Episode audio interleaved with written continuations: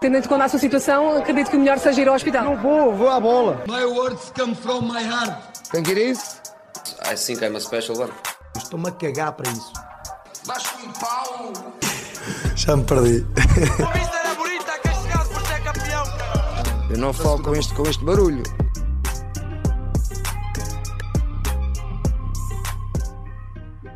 Desta feita sou eu que tenho a voz assim um bocadinho mais ana- anasalada, vá. Não sei se dá para dá perceber a 100%, mas creio que sim. É o que é. Estamos a gravar a meio da semana, não temos aqui conversas para, para meter aqui com o Marcos de Argoncilho, que é uma, é uma tristeza. Uh, Dois empates este fim de semana. o empate, pronto. Quer dizer, há sempre conversa, porque nós não, não é que gravamos um episódio na segunda, mas Marcos, uh, passemos a falar do que realmente importa, que não é sobre a tua vida, desculpa, não é sobre ti, Marcos. Eu sei que às vezes pode parecer isso, mas não é sobre ti. N- Não sei se não seria mais interessante, mas pronto, cada qual com, com os seus gostos. Os diálogos da vida de Diogo Marques, estou a pensar em, em alterar. Dava, um- pelo menos o nome dava para um bom podcast. Agora, se depois o conteúdo dava ou não, isso é outra coisa. Opa, é, podemos pensar nisso. Aqui numa vanguarda de Cândido Costa, tu és, percebes? Tipo, tens o teu, a tua própria cena e caralho. Parece-me bem, para ser sincero. Não sei até que ponto não acabava mais mediático com, com o Candice, não sei. Depende.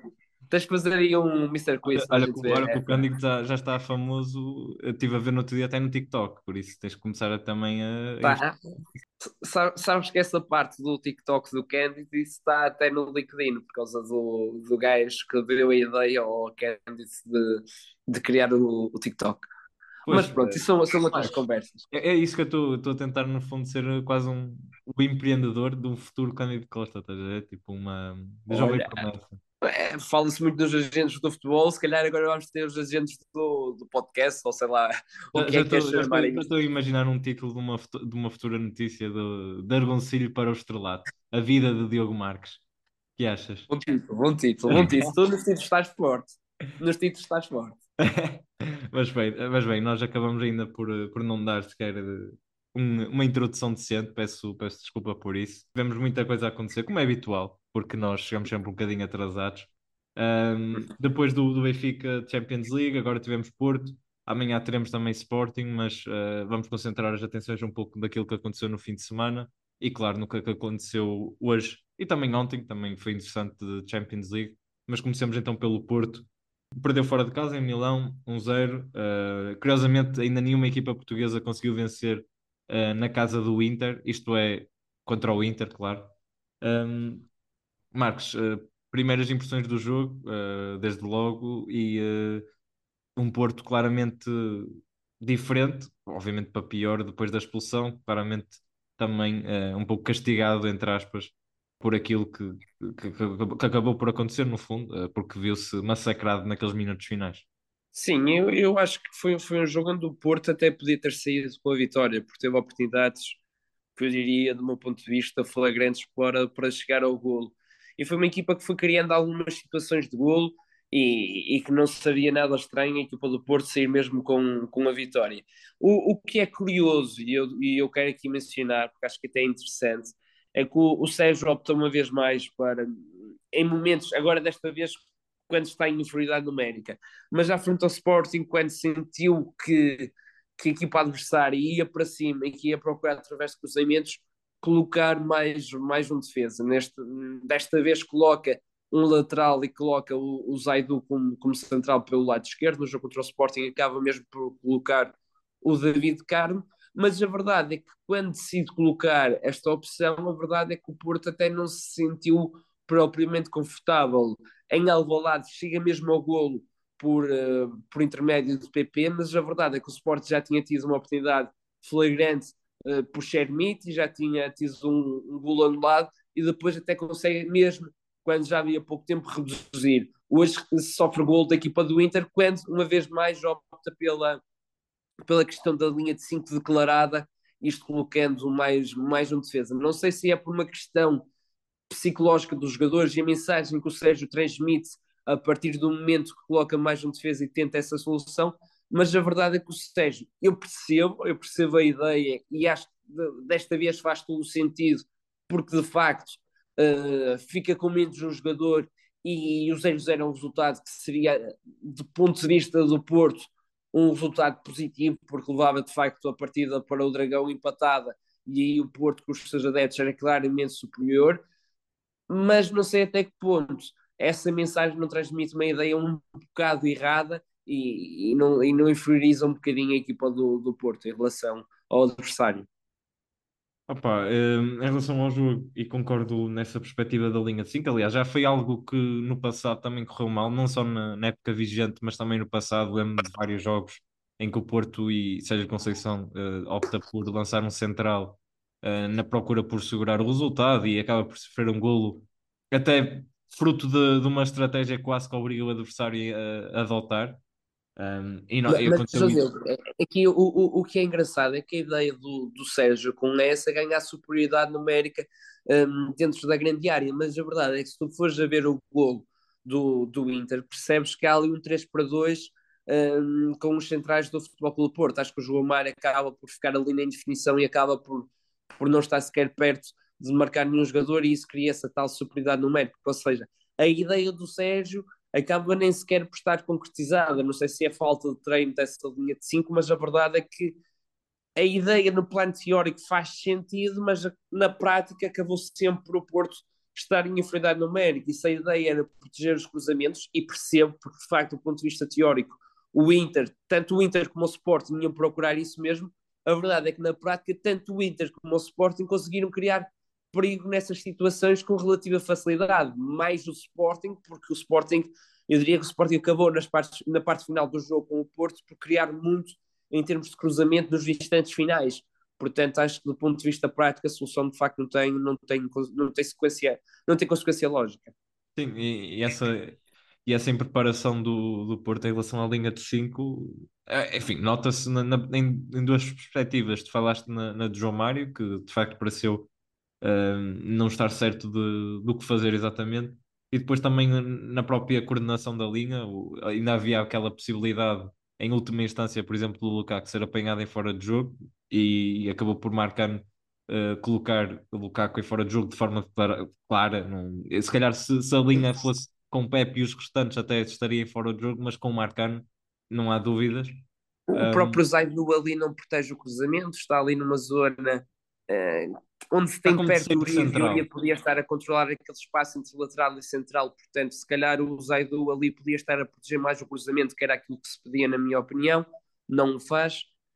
De facto, há ali uma pequena descoordenação da, da, da linha defensiva do Porto, e, e, lá está, muitas vezes nós já, já falamos disto, que colocar mais jogadores numa linha defensiva não é sinónimo de defender bem, um pouco à semelhança daquilo que vai acontecendo com o Sporting de Ruben Amorim, eh, que tem mais um central do que as restantes equipas, do que as restantes equipas, entre aspas, digamos, em comparação com, com as equipas grandes deste campeonato português. E a verdade é que se nós formos a comparar com Benfica, Porto e Braga, é provavelmente a equipa que defende pior, não é por ter mais um jogador. Neste momento, a linha defensiva, de facto, não é a melhor uh, e, e, não será do ponto de vista individual, porque parece-me claro que, do ponto de vista individual, é muito superior à equipa do Braga a linha defensiva. Portanto, não será do ponto de vista individual, é mesmo do ponto de vista coletivo que a coisa não está a funcionar de forma, de forma perfeita. E um, em relação a uma forma mais, uh, ou melhor, uma análise mais global do, do jogo, foi, foi um, foram duas partes, uh, direi que, que semelhantes em, em, certos momentos do jogo. Acho que o Porto até começou bem, mas depois foi engolido pela, pela teia do Inter. Um Inter que não é assim muito paciente a defender, é uma equipa que não gosta muito de estar uh, a correr atrás da bola e notou-se quando o Porto conseguiu ultrapassar a primeira fase de construção. Caros momentos, principalmente na primeira parte, porque obrigava muito ao chutão para a frente. Uh, e, um, mas nesses momentos é que o Porto conseguia circular mais a bola. O Inter não tinha paciência e, e o Porto ia descobrindo espaços com alguma naturalidade, foi causando perigo até com alguns remates fora da área. O Gruitch na, na primeira parte, o Uribe na segunda. Teve uma, uma oportunidade clamorosa numa transição em que o Taremi depois acaba por, por falhar, até por duas vezes. Portanto, eh, em, em, em, suma, o Diogo Costa na primeira parte também faz uma defesa monstruosa, eh, importa também sublinhar isso. Enfim. Ser, ele tem, ele tem uma defesa com a mão, penso que é essa que tu, é essa, tu estás é. a falar, que é de facto incrível. Porque uh, ter o reflexo de, de colocar a mão para defender a bola, acho que ali não, não seria incrível, mas mas ter o reflexo e depois ter a genialidade de conseguir tirar de facto a bola de cima da linha de gol, porque estamos a falar do remate muito em cima e ele mete a mão muito perto da linha de golo e não sei não, pá, parece muito difícil tirar a bola lá dentro, e a verdade é que ele consegue, de facto é uma porque, defesa monstruosa. Porque, porque e, e mencionas bem, porque o que acontece muitas vezes é que eles têm um reflexo, mas a bola depois acaba por saltitar no poste e entra. E, Sim. E ele conseguiu. Ele coloca a mão com tanta força e com tanta como é que eu hei de explicar? A forma como coloca a bola é de facto mesmo para, para tirar a bola da, da baliza, fazer com que ela levante e, e que saia da baliza. Qualquer guarda-redes ali provavelmente teria, teria colocado a mão, mas não teria, não teria colocado a mão desta forma. Se calhar a colocação da bola ia fazer com que a bola uh, ressaltasse para um posto como tu disseste, ou que entrasse mesmo diretamente na baliza. A forma como ele coloca a mão na bola é de facto fantástica, num remate tão em cima e tão difícil uh, para o guarda-redes. Sim, parece quase que ele percebeu uh, antes de todos nós o que, é que, o que, é que ia acontecer e de facto foi, foi uma das, um dos momentos da noite, independentemente do, do resultado. Uh, depois, em relação à segunda parte, que aí está, também foi, acho que foi, uh, foi bem mais interessante que a primeira, ou um bocadinho mais interessante que a primeira, também pelas ocasiões, pelas nuances que foram acontecendo. O Inter acaba por colocar uh, o, o Lukaku Uh, um, um Lukaku um bocadinho cansado, mas é sempre o Lukaku e é um jogador que fisicamente é imponente e, e, é muito difícil de, de segurar o, o, Lukaku, principalmente de costas. Uh, faz lembrar às vezes daqueles jogadores de, de futsal que, que, seguram a bola de costas, prendem para o colega para depois rematar. E ele, ele, ele, ele de facto é. Não, não vou dizer que é um, é, é um gênio nesse, nesse ponto de vista, mas há poucos jogadores que o conseguem fazer uh, da forma tão direi tão, tão firme como ele, porque os, os colegas sabem que colocando a bola no ar para, para, para o peito dele é, é, quase meio caminho para pelo menos adiantar as linhas para, para o ataque e, e ele acabou por depois também fazer o golo. É claramente a figura do jogo, porque acaba também por saltar do banco. O Lautaro não teve muito em jogo, até falhou algumas. Uh, ele que depois do Mundial uh, tem, tem estado em grande nível, mas hoje teve claramente uns furos abaixo, também por mérito do Porto. E depois de destacar do, do lado do Porto, uh, direi que a principal figura foi, na minha opinião, de longe Uribe. Acho que o, a, a, exibição dele, claramente, se, se, se, tivesse terminado em empate, seria ele o homem do jogo. Uh, apesar de que o Sana no logo do Inter também não, não mencionei, mas também teve muito bem. Mas o Uribe acho que foi, foi um monstro. As recuperações de bola, a sua capacidade de, depois de uma lesão, estar a, a jogar como, como se já não jogasse para aí para há um mês e tivesse com com os índices físicos no, no máximo, no pique, e fez uma exibição fantástica, diria até nos dois lados do campo. Uh, depois, o, o menos, uh, já que estou a falar nos mais, os menos para mim foi PP. Acho que ele é, é um jogador ainda capaz do, do, melhor e do pior, mas também dado aquilo que ele é como jogador, porque é um jogador que agarra-se muito à bola, uh, mas as coisas nem sempre correm bem, como, como é óbvio, e eu acho, acho que hoje correu 90% das vezes mal. Ainda assim, é um jogador taticamente muito evoluído Uh, e, e, tendo em conta, direi, a maioria dos brasileiros que vêm para aqui, para Portugal, e, e, não estão tão habituados a esta disciplina tática e tudo mais, acho que o PP parece que tem escola portuguesa, arrisco um caso a dizer, e nesse sentido é, é sempre um jogador a mais, mas hoje, tendo em conta também as expectativas que nós já colocamos nele, teve a menos. Uh, mas é um pouco isto. O Porto tinha oportunidades para, para, para fazer mais do que fez, de qualquer das formas, a eliminatória creio que está em aberto, basta, basta um golo no Dragão para, para desbloquear tudo.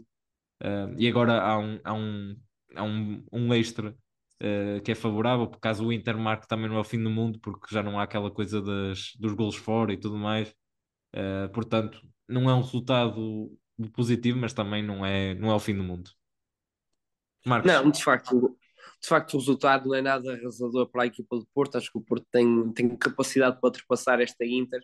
Uh, tem, tem jogadores do ponto de vista individual, individual com muita qualidade e acho que do ponto de vista coletivo é uma equipa capaz de ultrapassar este Inter. O Inter que, que no início da época não viveu dias muito favoráveis, mas que é uma equipa que vai estando em crescendo. De facto, é uma equipa que nesta, nesta, nesta última fase tem estado num crescendo muito grande. Se, eu, se não estou em erro, nos últimos 13 jogos ganham Aliás, nos últimos 14, com este jogo do Futebol Clube Porto, ganhou, ganhou 11 jogos, portanto, estamos aqui a falar de números muito positivos, muito positivos, aliás, uh, mas que ainda assim é uma equipa que, que olhando para, para o contexto coletivo, uh, olha-se para a equipa do Futebol Clube Porto e nada fica atrás. Portanto, uh, quando pensamos um Porto a receber esta Inter no Dragão com a força dos adeptos, com aquilo que é Sérgio Conceição, e, e mencionar que ainda não mencionamos isso, mas Sérgio Conceição ainda não perdeu uma eliminatória com uma equipa italiana, portanto, quando pensamos uh, nisto tudo, a mim parece-me claro que o Porto tem, tem, tem aspirações muito positivas ainda né, nesta, nesta Liga dos Campeões, porque de facto tem muita, muita hipótese de passar aos quartos de final. Sim, um, e, ainda ia, ia te perguntar, um, já, já que o jogo, opa, acho que já falamos também tudo, um, ia te perguntar uh, os teus mais e menos, e, e, depois íamos passar também aos joguitos da, da Champions de ontem e, e também dois, uh, que também são interessantes para, para falar, mas em relação a este jogo, só, só para questionar quem é que achaste que teve melhor e pior. Não, eu, eu concordo exatamente com aquilo, que tu, com aquilo que tu disseste. Acho que tudo o que tu mencionaste, quer do ponto de vista positivo, quer do ponto de vista negativo, eu, eu concordo em absoluto, nem, nem, adiciono, nem adiciono mais nada. Se calhar só, só mencionar o facto do cartão vermelho de Otávio, não foi dos melhores jogos, mas ainda assim aquilo que deu à equipa é, foi muito importante, foi muito importante, mesmo não estando no seu melhor, foi, foi muito importante aquilo que deu à equipa, e o Porto perde aqui, e se calhar mais do que o resultado, eu diria que é a perda do Otávio que pode desmoralizar um bocadinho as tropas do Porto, porque acho que a perda do Otávio, de facto, é, é algo que pode causar algum impacto. Ora bem, em relação aos jogos de, de ontem, uh, Marcos, de ontem, isto é para quem está a ouvir, de terça-feira, uh, tivemos um quase bombástico, escandaloso, tudo um pouco Liverpool-Real Madrid, Liverpool ganha a 2-0, parecia confortável no jogo e de repente Vini, Vinícius Júnior aparece, Benzema aparece, enfim, tudo um pouco acontece ao Liverpool e termina num, num, num enfim, inenarrável 5-2. Eu acho que o, que o Liverpool está como o Sporting está. Eu acho que é, que é um bocadinho a mesma semelhança, mas eu acho que o Liverpool está de uma forma mais caótica, porque de facto toda a equipa do, do, do Liverpool comporta-se de uma forma eu diria, um bocadinho esquenta. Opa, eu sou um grande fã do, do Trent Arnold, do Alexander Arnold, mas, mas de facto aquilo, ele a defender é uma casa arder. De facto, defende com os olhos eh, e cada vez mais defende com os olhos porque, porque a equipa está como está. Há uma desorganização muito grande da linha defensiva, sempre descoordenada. O Joy Gomes não, não, não, não se coordena da melhor forma. E depois, acho que do ponto de vista do meio campo, acho que foi, foi de facto engolido. Acho que o meio campo do Liverpool não apareceu ao jogo e acho que o Real Madrid, que tem um meio campo absolutamente extraordinário, quando tens um Modric que não sei se são 37 já, mas à volta disso, tem aquela experiência e continua com uma qualidade fantástica. Quando tens o Camavinga, que parecia uh, super novo a jogar, parecia ter a idade do Modric. E depois tens um jogador como o Valdeverde, que é um todo terreno, sempre, sempre andar, e pá, de facto foi, foi engolido e, e, e tanto Fabinho, tanto o miúdo novo do Liverpool, acho que não apareceram ao jogo e acho que foram completamente engolidos. O Real Madrid tem o pedigree de Champions e, e, vence de uma forma justa. E eu digo-te mais, o Real Madrid se quisesse, se quisesse marcar mais gols também marcava. Acho que o Real não quis, sinceramente.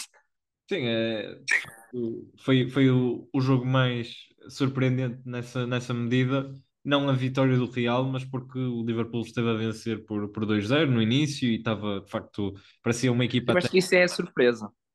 Sim, é, isso acabou por ser a surpresa aquele início, mas hum, é assim, depois, depois, tu falaste do meio campo, depois tens aquela arte toda no ataque, é, é de facto muito difícil e, e é uma equipa muito equilibrada. Repara, saiu o Alaba ao minuto 27 para entrar o Nacho, que, que, enfim, é um desenrasque, por assim dizer, mas um bom desenrasque, claro, atenção. Bom desenrasque. É, é o, o, o, que parece é que a equipa do, do Liverpool já se tornou demasiado previsível, porque e, e, e, quando se disse que era um pouco a semelhança do Sporting, isto também, isto também acontece no Sporting, porque de facto o Sporting também acabou por se tornar previsível no seu jogo. E esta equipa do Liverpool, tu, tu, de repente tu vias o Van Dijk, tinha a bola, o que é que o Van Dijk faz? Tentar adivinhar tudo para não ser eu a dizer que é que o Van Dijk faz com bola? O que é que o Van Dijk faz com bola quando pensa logo, no, no, logo do ponto de vista ofensivo? Vai, vai, vai procurar o Salah. vai, vai esticar o jogo no Salah e, e, e depois das duas uma, ou o Salah ganha a bola em profundidade ou então tens o meio campo ali a correr, a correr, a correr para ver se ganha a segunda bola e é este o jogo do Liverpool e parece-me já, já um pouco redutor tendo em conta que E toda não a gente já e depois, é- e depois já, olha, e já que estás a fazer a comparação com o Sporting, a sequência do Sporting tens um downgrade em termos de qualidade individual, porque sai, sai o, Mané, eh, o Sadio Mané, e, enfim, tens o Gakpo, por exemplo. Um, E- e- Eu acho que o Gakpo tem, tem capacidade para atingir, ou aliás, tem potencial para atingir aquilo que atingiu o, o Mané. Ainda não conseguiu, de facto. E, e será difícil, porque o contexto neste momento do Liverpool tem, parece muito, muito complicado. Acho que ele também entra ali numa zona um bocadinho difícil uh, deste momento de entrar no Liverpool. Por- Porque a verdade é que é uma equipa que, que vai cometendo muitos erros, Diogo. E, e- e uma equipa que sofre um gol aqui, que sofre outro gol acolá, a verdade é que, do ponto de vista ofensivo, isso também se reflete. E, portanto, acho que é difícil para qualquer jogador entrar neste momento. Eu acho que é preciso ali uma pequena reformulação, porque parece-me a mim que está tudo muito, muito acomodado. Acho que o Salah já está acomodado a ser a estrela, acho que o, o Arnold, e pela forma como defende, está mais do que acomodado ao lugar, e ele nem sequer tem concorrência.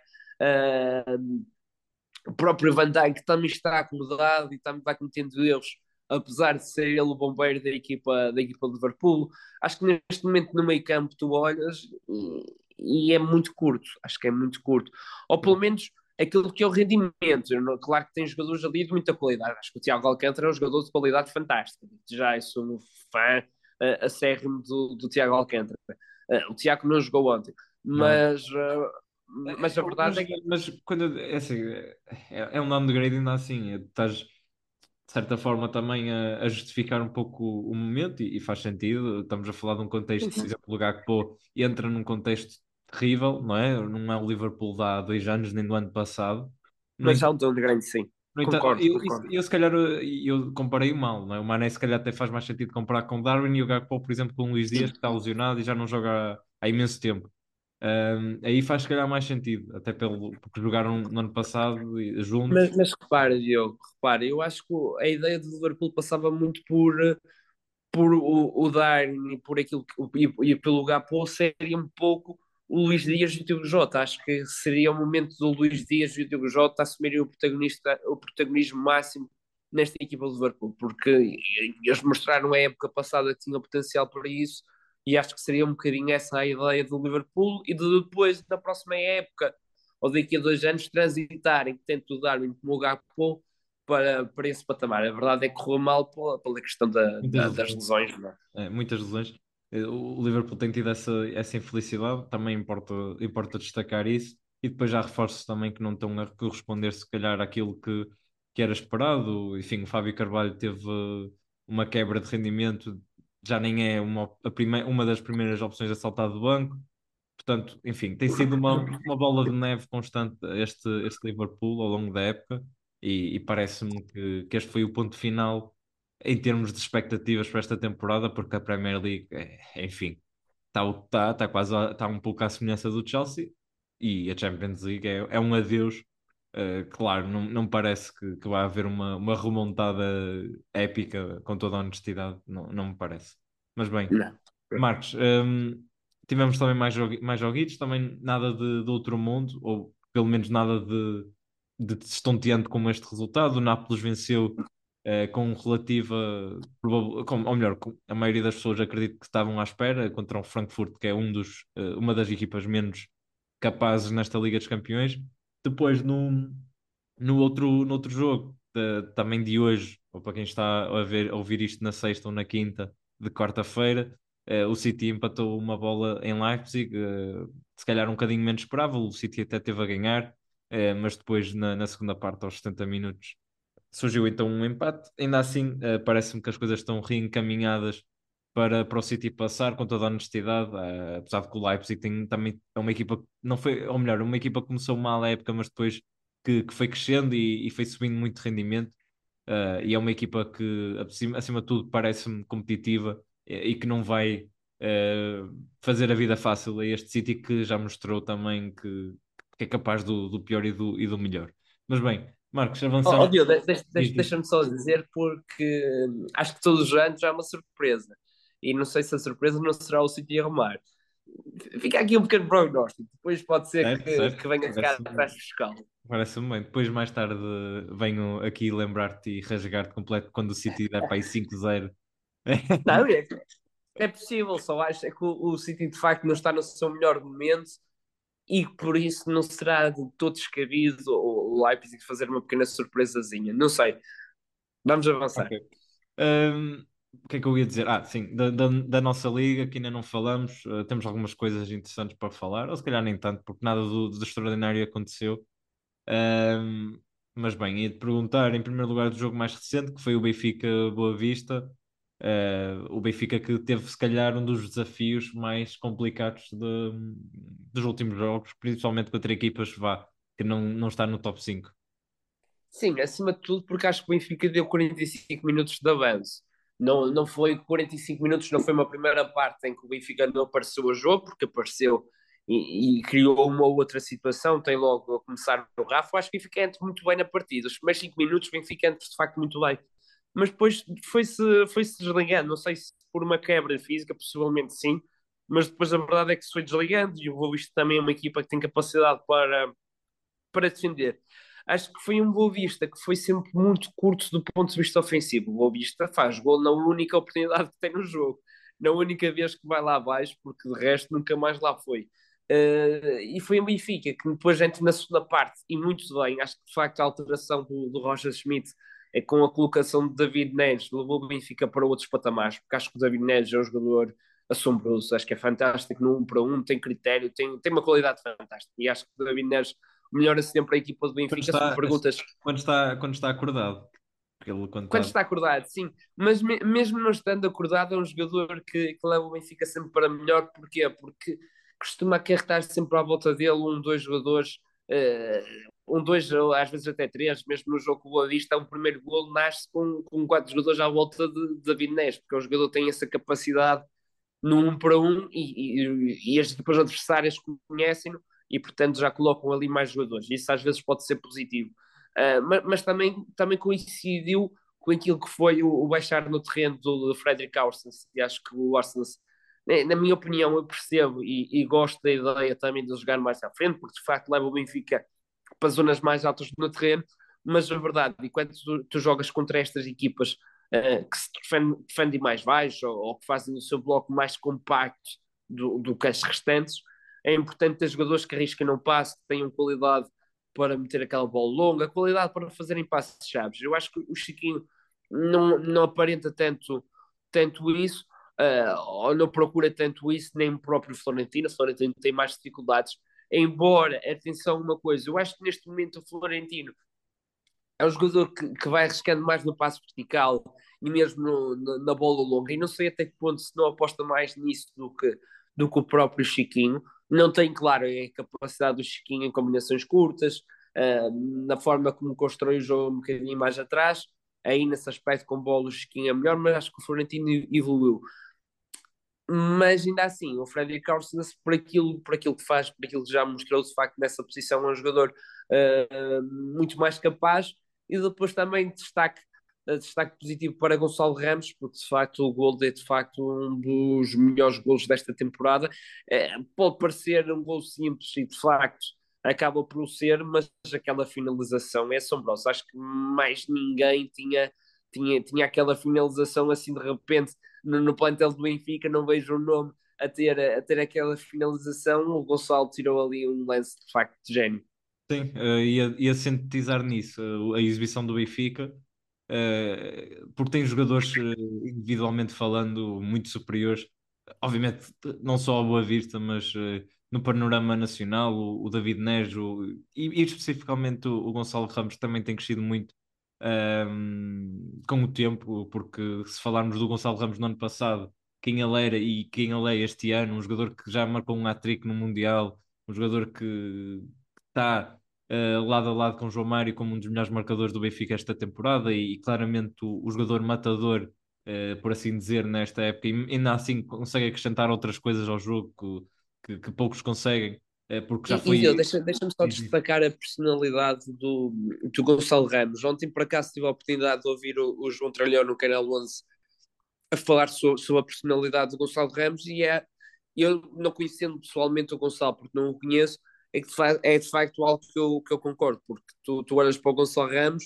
tu vês uma disponibilidade tremenda para ajudar em tudo aquilo que é o processo defensivo e, e isso desde só vês logo a personalidade de um ponta de lança, porque não são todos os pontas de lança que têm essa disponibilidade, mas depois, aquilo que é o discurso do, do Gonçalo na flash interview, um, mencionando o João Mário e a forma como, como pensou no grupo após, após o gol, mas também, como tu falaste, lembraste-me do, do, do jogo do Mundial, ele substituiu o Ronaldo e porra, ele faz três gols no momento em que substitui o Ronaldo. Eu- Quando, Deixa-me fazer Quando- aquelas, dizer aquelas frases que é, que é depois para, para ir para o TikTok, é o, o Gonçalo Ramos para mim é, é, o, é o Taremi português, é um jogador, isto no, no melhor sentido possível da palavra, que é um jogador completo, é um jogador que se dedica e, e é abnegado do ponto de vista defensivo, tem personalidade, é um jogador que, que marca golos, aparece nos momentos decisivos ah, e reitero que é, é um jogador muito completo e, e, obviamente isso para, para uma equipa, e depois ter um jogador que pode ocupar qual- quase qualquer opção do terreno e dar tudo, é, para um treinador é, é fantástico. É, e, e- e neste futebol moderno em que tu tens de ter ali um jogador que saiba pressionar, um jogador que saiba os timings, eu acho que o Gonçalo de facto é, é espetacular porque tem isso mesmo. No- no- do ponto de vista técnico, não é o melhor avançado, não é de longe, mas, mas dá muita coisa à equipa do ponto de vista sem bola que é muito raro tu encontrares num avançado. E, e- e vai tendo golo, vai fazendo golo, um, o jogo de cabeça não é mau, é um jogador que é capaz de se associar e depois tem a vantagem que se uma coisa de loucura, uma coisa de Nelson Veríssimo, podes me colocar como médio.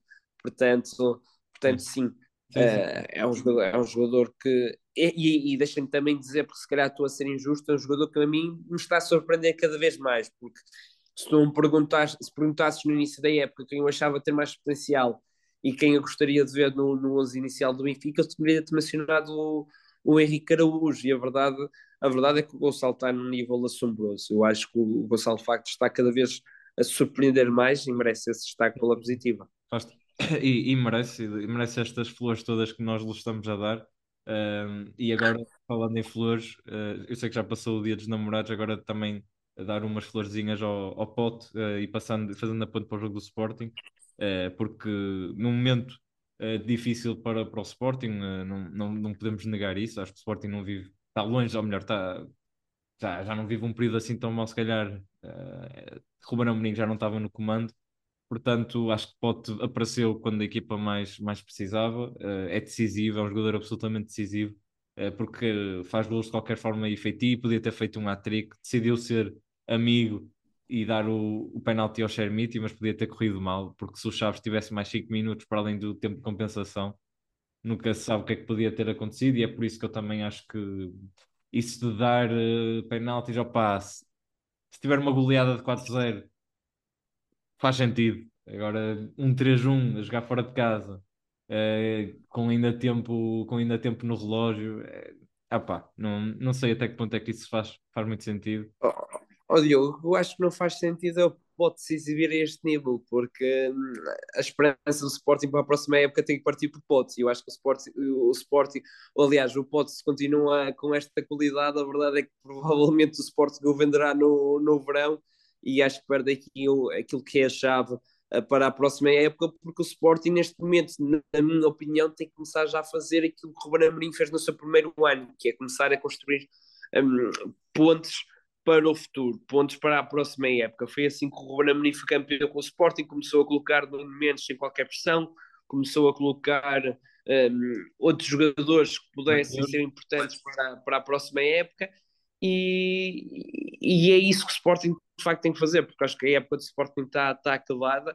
Atenção que, que, do ponto de vista da Liga Europa, a época não acabou e o, e o Ruben Amorim tendeu a desvalorizar um bocadinho aquilo que era a Liga Europa. Eu acho que, de facto, se o Sporting ganha a Liga Europa, é, é, se calhar é, é, um troféu que está ao nível do, do, de ser campeão nacional 20 anos depois, ou até mais importante do que, ah, do que esses 20 anos depois de sido campeão. Portanto. Eu acho que, com todo o respeito, mas eu acho que qualquer equipa portuguesa preferia. Se, se calhar estou. Mas eu acho que sim. Eu acho que qualquer equipa, ou, qualquer, ou a maioria dos adeptos diriam que preferiam uma competição europeia de, do nível da Liga Europa ou da Champions League do que ganhar o campeonato nacional, porque Estamos a falar. Sim, Campeonato Nacional uma é algo. competição europeia. É uma competição europeia, Diogo, e dá-te um prestígio que, que não te dá o campeonato nacional. E, e estamos a falar do Sporting, não estamos a falar nem do Benfica nem do Porto, que estão, não, não estão habituados a ganhar a Liga dos Campeões, mas, mas sabem o que é, que é ganhar a Liga dos Campeões. Portanto, o Sporting ganhar a Liga Europa seria um feito histórico para o, para o clube, seria de qualquer das maneiras E- para o Benfica e para o E permitia, e permitia duas coisas, eh, que era garantir os milhões e garantir a mas Champions League.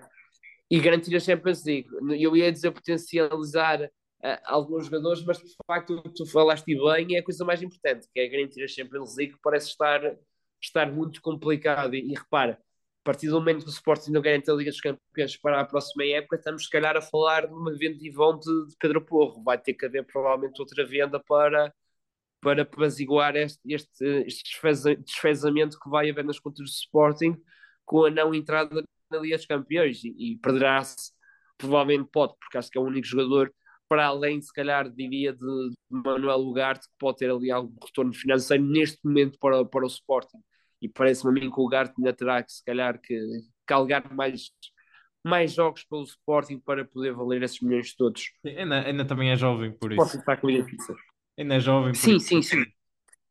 Sim, mas- E, e é um jogador que tem, tem mostrado um crescimento fantástico, atenção. sim, sim. E é um jogador claramente para, para outros patamares, na minha opinião, para, para chegar lá Sim. ao topo. Mas bem, avançando para, para o Porto para fechar, ehm, apesar de que já falamos muito do Porto neste episódio, mas de qualquer das formas, para dar a nota que, que venceram de forma muito sofrida um Rio Ave e um Rio Ave, se calhar o, o Rio Ave com uma postura mais desinibida, um Rio Ave mais Rio Ave, por assim dizer, um Rio Ave com É um personalidade. rival que joga bem. sim. Sim, e um, um Rio Ave que joga bem, um Rio Ave que, que não se dedicou a estar somente eh, preocupado a defender, e foi um- acabou de ser um bom jogo. Eu lembro de ver o Rio Ave Sporting, e, enfim, foi um, um jogo desastroso, mas para ambas as equipas, não só para o Rio Ave, Ehm, porque tam- também foram equipas mais preocupadas com o, com o não errar do que propriamente com o fazer algo eh, espetacular. E eu acho que o Rio Ave no Dragão foi, foi uma equipa com uma postura diferente e acho que é uma das equipas eh, com maior, eh, com maior potencial para, para fazer moça aos três grandes eh, nesse sentido, porque tem, tem também um treinador, sendo, não sendo o maior, o mais experiente de sempre, mas é um, é um, é treinador que, pelo menos pela mensagem que passa, eh, não tem medo. Eu, eu acho que isso parece que não. Uma coisa também é falar, outra coisa, outra coisa é depois o que, colocas em campo, mas parece-me ser um- esse tipo de pessoa, esse tipo de personalidade, e acho que isso é, é fundamental. E os jogadores, mesmo os mais jovens, como o Fábio Ronaldo, o próprio Guga, que não é muito E velho. hoje, eu hoje ouvi alguém, Diogo, a comentar aquilo que era o Benfica caso passe, passa aos quartos de final eh, da Liga dos Campeões, que dizia o seguinte: o, o, o Benfica está está a repetir aquilo que fez a época passada, mas está a fazer uma coisa que é está a repetir, mas de uma forma diferente e, e uma forma em que se dá muito valor por aquilo que é a capacidade, de- a sua capacidade de jogo. Não é um jogo em que em que se retrai cá atrás, como fez com o Ajax, com o Benfica, a verdade é que passa a eliminatória com o Ajax retraído, eh, resultou do ponto de vista estratégico, se calhar era a única opção para resultar, mas a verdade é que não é uma forma tão bonita. E, e o Rio Ave, tu mencionavas que era uma das equipas capazes de tirar pontos aos grandes, e, e é uma equipa que é capaz, jogando um futebol positivo, um futebol de construção, um futebol, um futebol apoiado, um futebol criativo, diferente, se calhar, da maioria que procura, procura um futebol eh, mais, mais retraído, um futebol mais de contenção, um, uma equipa, um bloco mais baixo.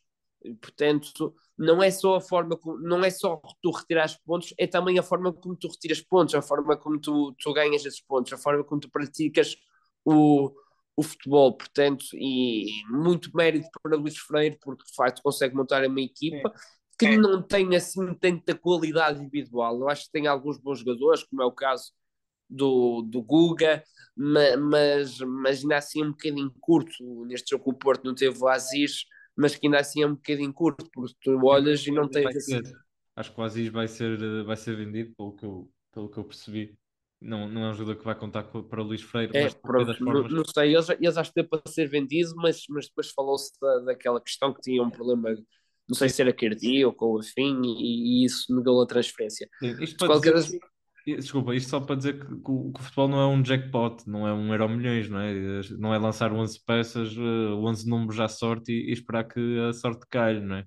É, eu acho que o trabalho também uh, do, do, do Luís Freire merece ser salientado por isso. É um, é é um treinador que pegou na equipa na segunda liga, montou a pensar na primeira, conseguiu o objetivo e agora está na, na primeira liga a jogar, se calhar, com, com peças diferentes, claro, mas com a mesma mentalidade que tinha na segunda, obviamente com outras preocupações. Uh, não, não, não estamos, e não estamos a falar de um super Rio Ave, atenção, parece que estou aqui, não é um super Rio Ave, é uma equipa que vai ter que lutar para não, para não descer. Uh, mas, mas é uma, uma equipa que gostei da postura uh, e, e gosto desta forma de pensar também, mesmo eh, mesmo não sendo uma equipa com grandes recursos eh, e, com, e uma equipa para lutar contra Portos e Benficas desta vida, conseguiu, eh, conseguiu eh, contra o Sporting igual. Um, e, e, enfim, vamos ver como é que como é que como é que dá agora, como é que vai seguir agora o, Rio Ave. Uh, não sei, não sei até que medida também vai, vai conseguir um percurso tranquilo nesta primeira liga que está competitiva e com outras equipas a renascer, mas qualquer das formas deixo aqui a nota. E Marcos, avançamos para o nosso topo e o lodo.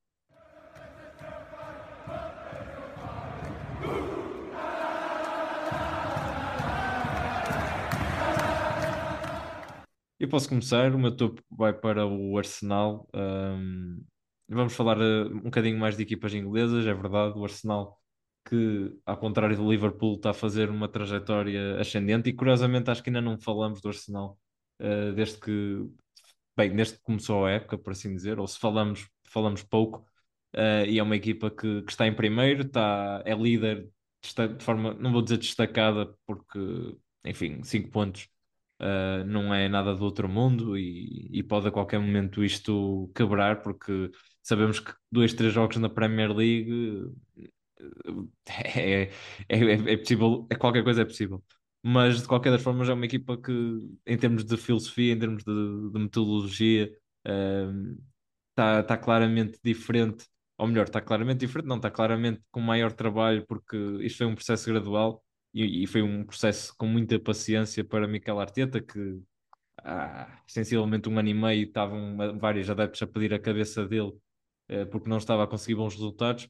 Mas está, é este crescimento sustentado e esta máquina que, que foi trabalhando no, no Arsenal com as peças certas. Este ano conseguiu, se calhar este ano nem era já para, para lutar pelo título, mas com, com certas peças que chegaram, como o Simchenko, uh, como o próprio, como o próprio Fábio Vieira, que, que, parece que não, mas é sempre mais uma peça para saltar do banco. E este Arsenal precisa de mais profundidade, uh, precisa de outras peças. O Gabriel Jesus, que entrou para, para titular e foi muito importante. O Saliba, que regressou de empréstimo. Um, há aqui, há aqui vários, vários jogadores que têm sido importantes, depois há, há jogadores que estão, estão a crescer a um nível que se calhar muita gente também não esperava, o Gabriel Martinelli, o Odegaard, que estão a nível topo, o Saka.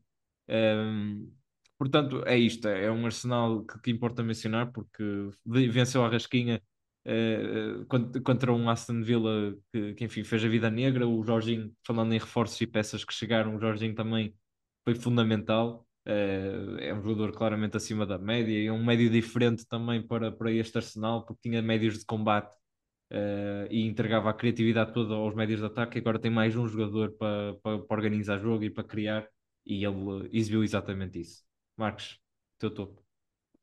Olha, o meu topo vai para a seleção de, de futebol feminino uh, portuguesa, que de facto conseguiu o apuramento para o Mundial. São ótimas notícias para o futebol em Portugal, são ótimas notícias para o futebol feminino. O futebol feminino que está a evoluir cada vez mais, uh, acho que está com um crescimento fantástico e esse é um crescimento que é sustentado desde logo por aquilo que tem sido as bancadas, porque nós, nós vemos o Benfica Sporting, em que cada vez que é jogado no Estádio da Luz bate uma, uma, uma nova capacidade de bilhética, uh, ou seja, cada vez mais temos mais espectadores a assistirem ao futebol feminino, acho que é um crescimento um, que é merecido e, e, e que só acontece uh, por aquilo também que é o investimento que todos os clubes um, que neste momento estão no futebol feminino querem, querem dar, porque de facto o aparecimento do Benfica, do Sporting, o Braga, equipas como o Famalicão, como o Torriense, que, que vão investindo muito na, na, na modalidade e, e, vão criando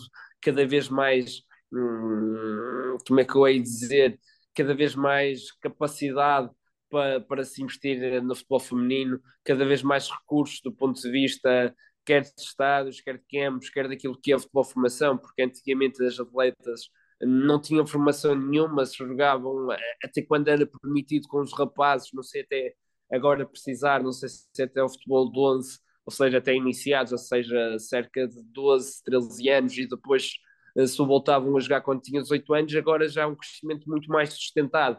E esse crescimento não é só feito de grandes equipas, é um crescimento que é também feito hum, do ponto de vista distrital, porque cada vez mais na distrital, e eu vejo isso por, por Aveiro, cada vez mais nós vemos equipas a aparecerem, não é só do ponto de vista sénior, também começam a criar uh, futebol de formação, e esse é um crescimento que tem que ser dado, porque de facto o futebol feminino neste momento está na ordem do dia. Uh, já falamos aqui da questão dos valores e acho que uh, até o momento que, que houver, até o momento, tem-se que dar o. Como é que eu tenho de explicar? Até o momento em que não houver tanto investimento do ponto de vista da publicidade, não faz sentido nenhum sequer pensarmos que, que elas devem receber o mesmo ou que se deve hum, ou que se deve investir exatamente a mesma quantia de milhões, porque acho que os milhões só são investidos face àquilo que é o retorno, e, o retorno neste momento do futebol feminino não é isso tudo, portanto não faz sentido pensarmos desta, desta forma. Agora, que é um é desporto que merece... Diz-me, desculpa. É uma indústria, estou a dizer, isto é uma indústria, não é? Exatamente, o futebol é uma indústria, portanto não, não faz sentido nós estarmos a pensar uh, em elas receberem o mesmo do que o futebol masculino quando elas não geram o mesmo nível de receitas nem lá perto, portanto é um crescimento que tem que ser dado, eu acho que a, a regra da UEFA para que quem quer estar entre os campeões tem que ter uma equipa de futebol feminino ajuda nesse crescimento, porque daqui a dois, não sei, já se fala que o Porto quer comprar o, o, o Baladares para poder dar esse salto ao futebol feminino, portanto, de, daqui a pouco tempo teremos o Futebol do Porto também no futebol feminino, e, e, acho que isso vai obrigar claramente ainda um salto maior. E esse salto está objetivado, e agora uh, falar um bocadinho mais daquilo que é, que é a seleção portuguesa nesta vitória, neste playoff frente ao Camarões, que nos dá o acesso ao Mundial pela primeira vez, ou seja, um feito fantástico. Portugal é um país de futebol Portugal tem, tem, tem o melhor, tem, já teve o melhor jogador do mundo de futebol, o Ronaldo, já teve o melhor jogador de futebol de praia, uh, o Mazer, uh, e, e, tem também agora o acho salvo o Torres, não é? Eu agora estou um bocadinho mais, mais afastado daquilo que é o futebol de praia, já fui um seguidor acérrimo uh, de futebol praia, mas agora está um bocadinho mais afastado. Uh, ou o próprio Ben Martins, não sei se é o Ben Martins que neste momento é o melhor jogador de futebol praia, mas, mas será um deles, certamente. Uh, e teve o melhor jogador de futebol de salão também, o Ricardinho, ou seja, Portugal é um país de futebol, portanto, o feminino também tem que estar lá e os meus parabéns à seleção feminina. Foi um, feito, foi, um feito, foi um feito muito importante e, e acho que merece claramente a ressalva de, da tua parte em relação ao Lodo. Uh, o meu vai para o Braga, não pelo aquilo que obviamente tem estado a fazer a nível nacional, mas pelo que tem feito a nível europeu.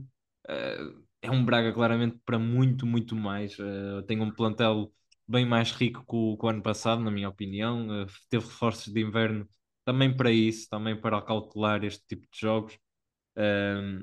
e acabou por, por quase abdicar uh, disso contra a Fiorentina em casa. Não me parece que vão conseguir dar a volta. É uma situação demasiado, demasiado cinzenta, demasiado desfavorável para tal, na minha opinião.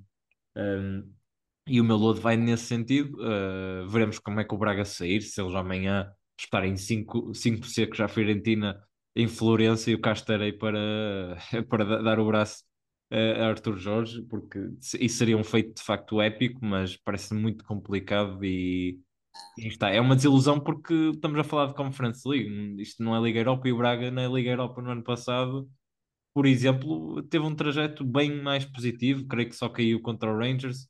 Uh, portanto, uh, não, há, não há comparação. E, e, é o meu lodo também por isso. Marcos, teu lodo. Oh, Diogo, o meu lodo vai para, para quem decidiu um, instaurar o prémio do, do melhor gol do mês no Chelsea, porque esse prémio vai para João Félix, foi o único jogador a, a marcar o gol do mês uh, para o Chelsea. não, não, fora, fora de brincadeiras. vai para a equipa de Chelsea, porque porque está tá tantos pontos das competições europeias como está da, da despromoção. E uma equipa que investe tantos milhões estar, estar nesta posição, no décimo lugar da tabela classificativa, de facto diz tudo. Uh, tantos milhões, tantos milhões, e de repente olhas para o plantel e não tens um ponto de lança. Portanto, não, acho que não há sentido nenhum nesta equipa do Chelsea. De facto, tem, tem jogadores incríveis. Quem vai buscar João Félix, quem vai buscar o Modric, quem vai buscar o, o Enzo, uh, quem vai buscar, pronto, já nem vou pôr o Badiachil, o André Santos, o Badiachil que já é um jogador que vai contando, uh, o André não tanto, mas uma equipa que foi buscar inúmeros jogadores, foi buscar aquilo que quis, aquilo que mexia o Chelsea foi lá buscar, portanto estamos a falar de uma equipa que investiu muito e, e, a verdade é que aquilo que joga é muito pouco. Estamos a falar de uma equipa que foi jogar contra o último classificado da Premier League e perdeu o jogo. Portanto, é muito curto este Chelsea. Estamos a falar, enquanto falava de nomes, esqueci-me que o Chelsea foi buscar o Sterling ao Manchester City. E atenção, hum, toda a gente, hum, eu percebo que nem, nem toda a gente era fã do Sterling, mas a verdade é que o Sterling fez muito ao serviço do City. Foi um dos jogadores mais marcantes deste City com, com Guardiola, foi decisivo naquela, naquela altura que o, Guardiola bate o recorde de pontos da Premier League, era provavelmente o melhor jogador desse City. Ou seja, qualidade individual não falta, qualidade coletiva é que parece faltar. E quando falas de qualidade coletiva, falas daquilo que é o treinador. Oh, a verdade é que o Graham Potter fez um trabalho fantástico no Brighton. Não sei se será pela estrutura diretiva, porque a verdade é que De Zerbi vai mantendo, e aliás, ainda melhor, melhor o trabalho que o Potter já fez, já fez no, no, no, Brighton, mas a verdade é que a Chelsea é muito, muito curto. Não sei até que ponto não, não estará afastado da Liga dos Campeões. Vamos a ver, acho a verdade é que na, na, primeira mão mereceu mais a vitória do que, o, do que o Dortmund, não conseguiu, mas é muito possível. E se o Chelsea sai da Liga dos Campeões, meu Deus do céu, algo, algo que estará para acontecer na, por Londres. Ora bem, com e nós vamos lá estar, portanto não convinha acontecer nada. Ora bem, com esta rajagadela no Chelsea, seguimos para apostas no diálogo, pois é, eh, ainda temos essa rubrica. Já não lembrava. pois é, apostas no diálogo para esta semana uma cena muito audaz que é Passos de Ferreira Boa Vista. Passos de Ferreira, pois é, nós, nós não, eu. Eu sou um crente em Passos de Ferreira, quero, quero muito ver esta, esta, esta transformação, não, esta hum, revolução barra conquista épica do Passos depois de estar praticamente condenado à descida, conseguir manter-se era, era de facto algo incrível. Uh, e a verdade é que ganhou uh, contra o Estoril fora de casa 3-1. Tem vindo a crescer do ponto de vista exibicional. Acho que, por exemplo, contra o Braga merecia o empate, não conseguiu. Um... Mesmo no jogo contra o Benfica, fez um jogo muito, muito positivo, manda tirar as bolas aos cegos. Exatamente, e portanto, porque não apostar no, no Passos Feira, vai, vai jogar contra o Boa Vista em casa e tem um modo bastante apetecível, está com 2,62. Ou seja, se vocês meterem 5 euritos, vá. Dá 13. Se quiserem ser mais ambiciosos, 10 euritos dá 26. Portanto, aí está. É a nossa sugestão, o nosso palpite. Ambicioso barra audaz, aí está. Não sigam bem a nossa linha de pensamento, mas se quiserem arriscar, dado aquilo que nós já falamos, pá, força nisso. E com isto, não tinha, voltamos na, na próxima semana. Uh, espero eu segunda-feira ou terça, pelo menos. Portanto, Aquele abraço e até para a semana. Um abraço, pessoal.